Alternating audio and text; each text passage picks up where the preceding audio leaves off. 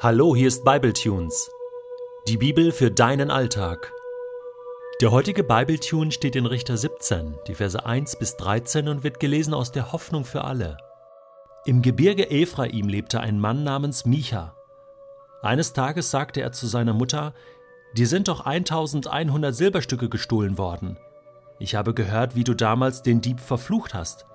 Nun, das Geld ist bei mir. Ich selbst habe es genommen da rief seine Mutter, der Herr möge den Fluch in Segen verwandeln. Micha gab ihr das Gestohlene zurück und sie erklärte, das Silber soll dem Herrn gehören. Ich werde dir davon ein Gottesbild herstellen lassen, aus Holz geschnitzt und mit Silber überzogen. So wirst du doch noch etwas von dem Silber haben. Sie brachte zweihundert der Silberstücke zum Goldschmied und ließ eine Götzenfigur aus Holz mit einem silbernen Guss anfertigen. Micha stellte die Figur bei sich auf, denn er besaß ein eigenes Heiligtum. Er ließ noch andere Götzenstatuen und ein Priestergewand anfertigen, und er nannte einen seiner Söhne zum Priester. Damals gab es keinen König in Israel, und jeder tat, was er für richtig hielt. Zu jener Zeit lebte ein junger Mann aus dem Stamm Levi in Bethlehem, das im Stammesgebiet von Juda liegt. Er verließ die Stadt, um sich an einem anderen Ort niederzulassen. Auf seiner Reise durchs Gebirge Ephraim kam er an Michas Haus vorbei. Woher kommst du? fragte Micha ihn. Der junge Mann antwortete: Ich bin ein Levit aus Bethlehem in Juda. Ich möchte mich woanders niederlassen. Bleib hier bei mir, forderte Micha ihn auf.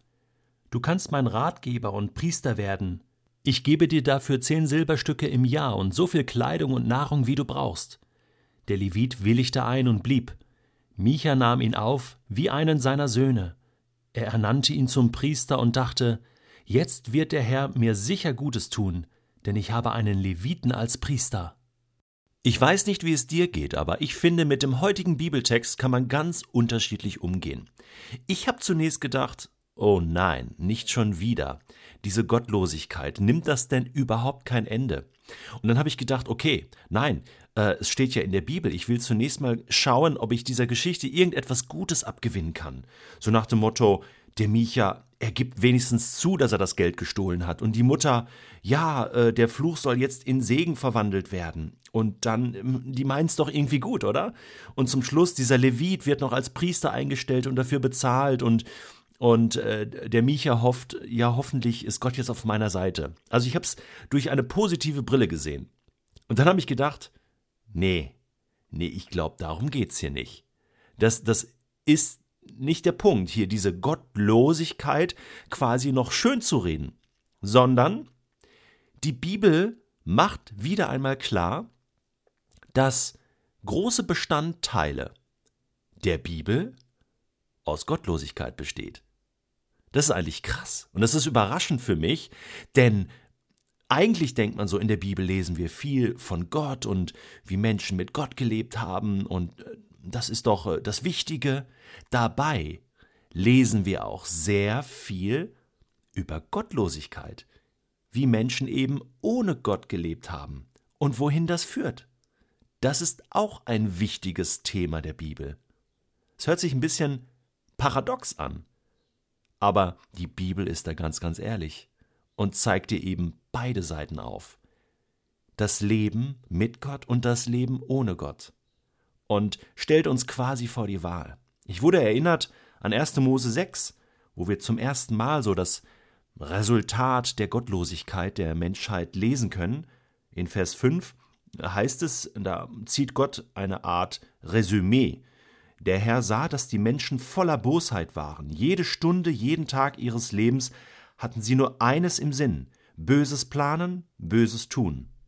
Tja, und Gott hatte großen Kummer in seinem Herzen und, und hat sich damals gefragt, wo soll das nur hinführen? Gott ist traurig über diese Gottlosigkeit. Aber er hält diese Spannung aus.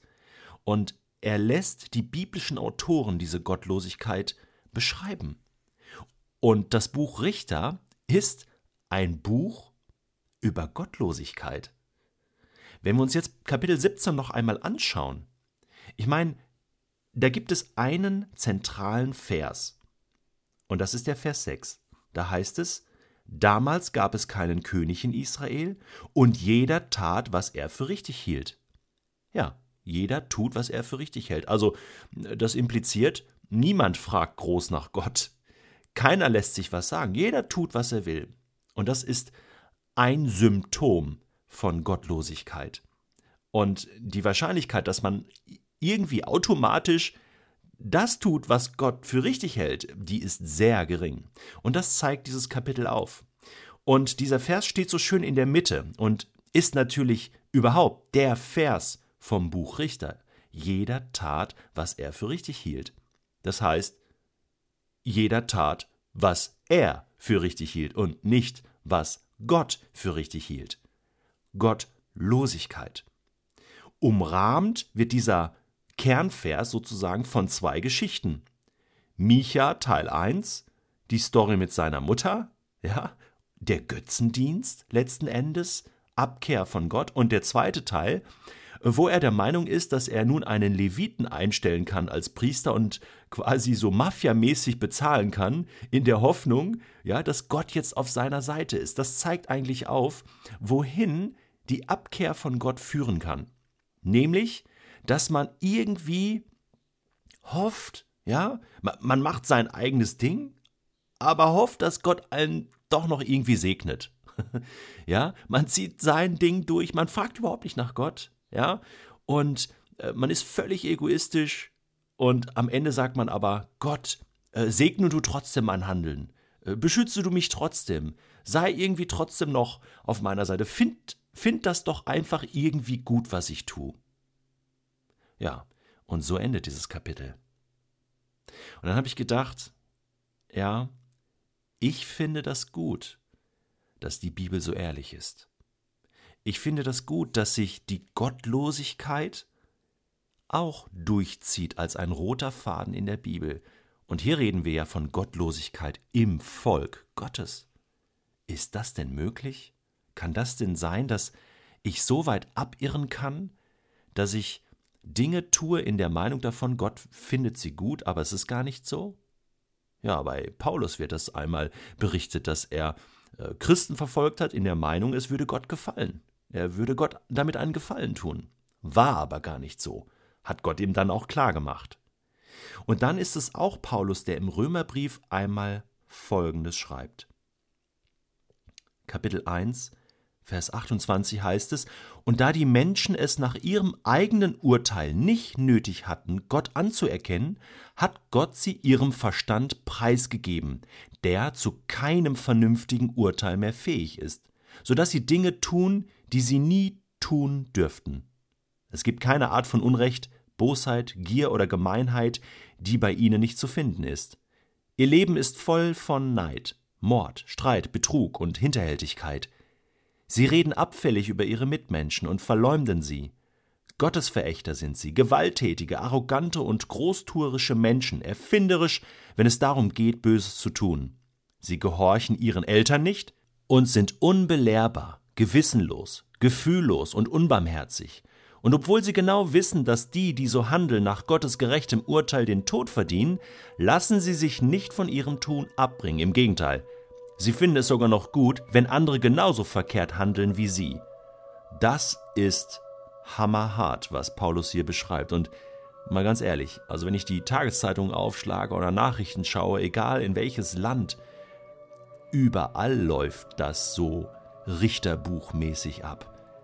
Und die Frage ist doch die, was ist die Alternative zu diesem Kernsatz, jeder tat, was er für richtig hielt? Die Bibel sagt, es ist der Satz, jeder soll das tun, was Gott für richtig hält. Und die Frage ist die, weißt du überhaupt, was Gott für richtig hält?